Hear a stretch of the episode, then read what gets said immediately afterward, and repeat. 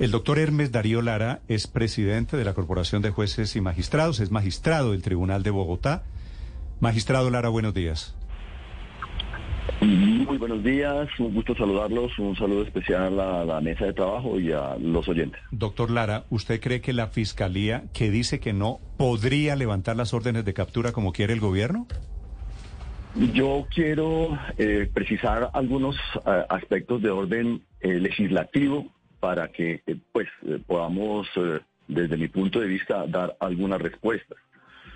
La ley 2272 del, del año pasado, que es la ley de paz total, recordemos que es la continuación de diferentes leyes por medio de las cuales los diferentes grupos armados al margen de la ley de contenido político, entiéndase, guerrillas, eh, realizaban eh, los diferentes acercamientos con el gobierno y se hacían las negociaciones. Entonces allí está la ley 418, la 548, 782, 1116, 1421, 1738 y la última, la 1941.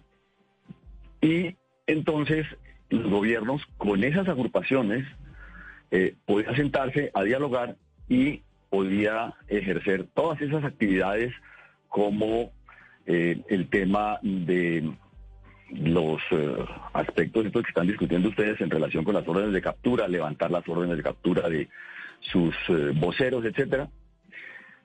Y a la vez, para el tema de organizaciones armadas al margen de la ley que no están dentro del marco político, está, por ejemplo, la ley que eh, señalaba el sometimiento de estas organizaciones como es la ley 1908 de 2018, que es eh, aquella por la cual se fortalece la investigación y judicialización de organizaciones criminales y se adoptan medidas para su sujeción a la justicia y se dictan otras determinaciones.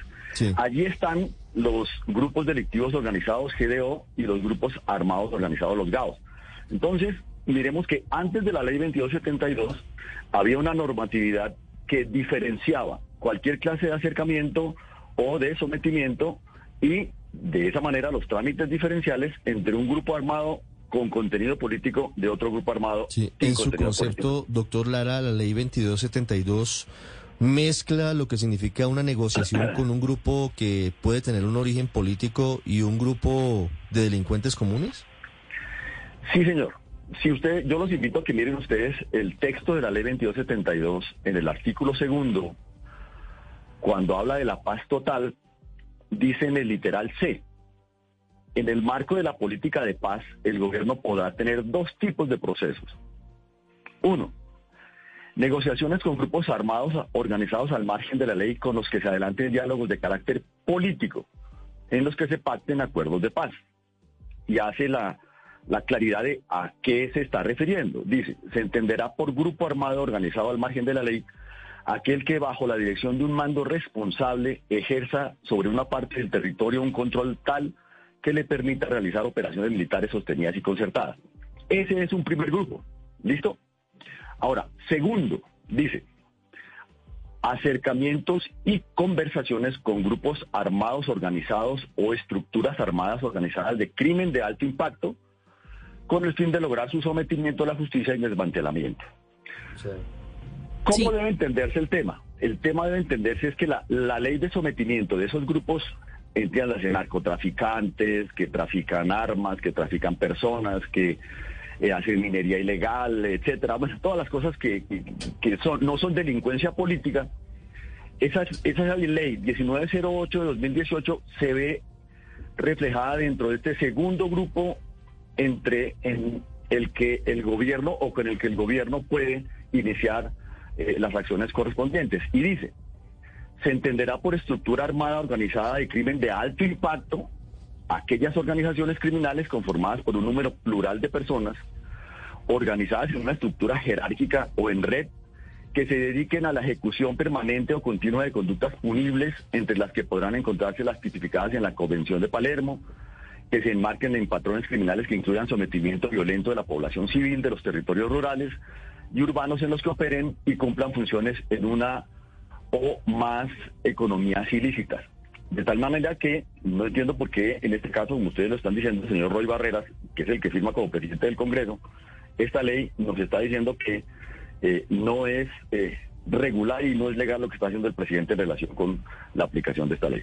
Sí, doctor Lara, pero tenemos dos situaciones. Por un lado es esa ley 2272 y por el otro lado son los decretos que ya ha expedido el presidente de la República. Escuchábamos hace unos instantes al general Henry Sanabria, que es el director de la policía, y quiero preguntarle puntualmente sobre las capturas, sobre los operativos. Como están dadas las cosas con esas dos posiciones, con esos dos escenarios, ¿puede la policía dejar de capturar, dejar de perseguir o de hacer efectivo las órdenes de captura contra integrantes puntualmente de bandas criminales? Realmente la interpretación que cada institución le dé a la ley es eh, podrá ser eh, analizada y discutida en el marco de la visión política que tenga el país en relación con cada uno de estos aspectos.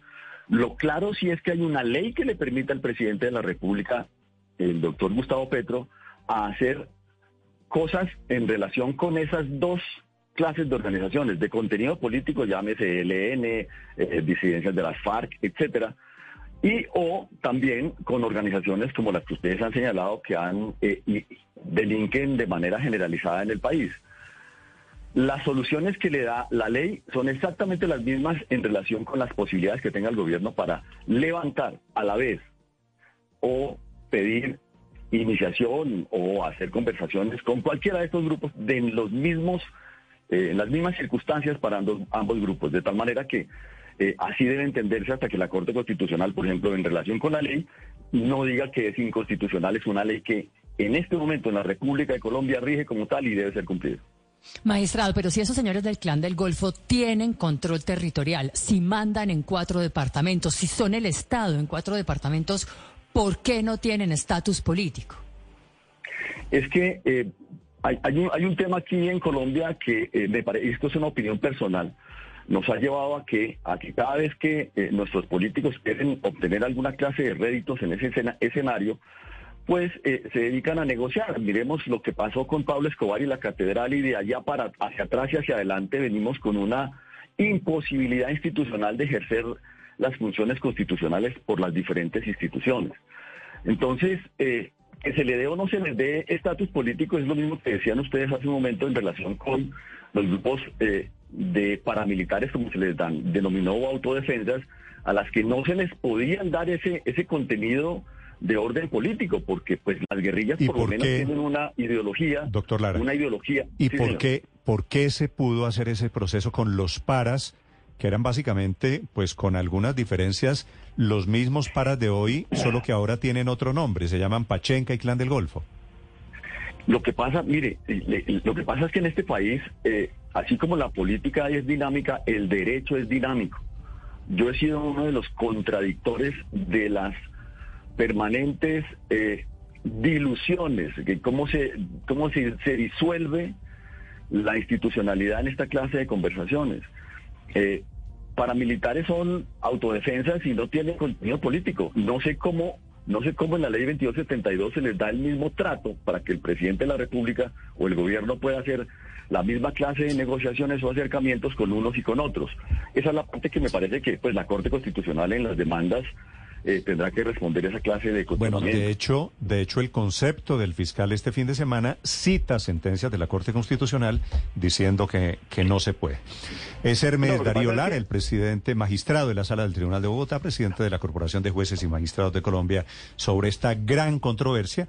Es cierto que es muy técnica, es muy jurídica, pero al final quiere decir quiénes, con quiénes se puede negociar, con quiénes se puede hablar y a quiénes se les puede levantar las órdenes de captura. Doctor Lara, gracias y feliz año. A ustedes, eh, muy amables, gracias. Un feliz día.